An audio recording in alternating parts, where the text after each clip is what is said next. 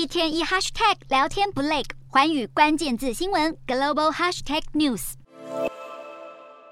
中共二十大大赞自家新冠防疫好棒棒，只可惜新冠病毒不给面子。中国卫健委公布最新通报，十八日新增两百零四例本土确诊，其中广东有五十人。正在举办二十大的北京也有三十四例，而且存在多个传播链，堪称金融中心的上海同样新冠病毒笼罩。分区划线还不够，上海早就招标复兴岛预备方舱，内容包括三千零九间隔离房间、三千两百五十张方舱病床等等。最后由中交建筑集团以人民币十三亿八千一百零三点四万元，约合台币六十一亿得标。相较于此，大秦铁路司机员住的方舱可就简陋，司机员集体染疫。就地搭建方舱，只是环境简陋又没有暖气，只希望官方多点人性。话讲得很婉转，但清零政策已无法收回。毕竟官方都坦诚防控形势严峻复杂。没想到美国波士顿大学又来添乱吗？英国《每日邮报》的这篇独家报道声称，波士顿大学的研究人员结合 Omicron 变种病毒和新冠病毒原始病毒株，创造致死率高达八成的新病毒株。这骇人的消息马上遭到波士顿大学批评，断章取义。波士顿大学解释，研究目的是比较 Omicron 与原始病毒株，并且降低病毒复制的危险性。一切实验都有遵守安全规范和措施，请别再以讹传讹。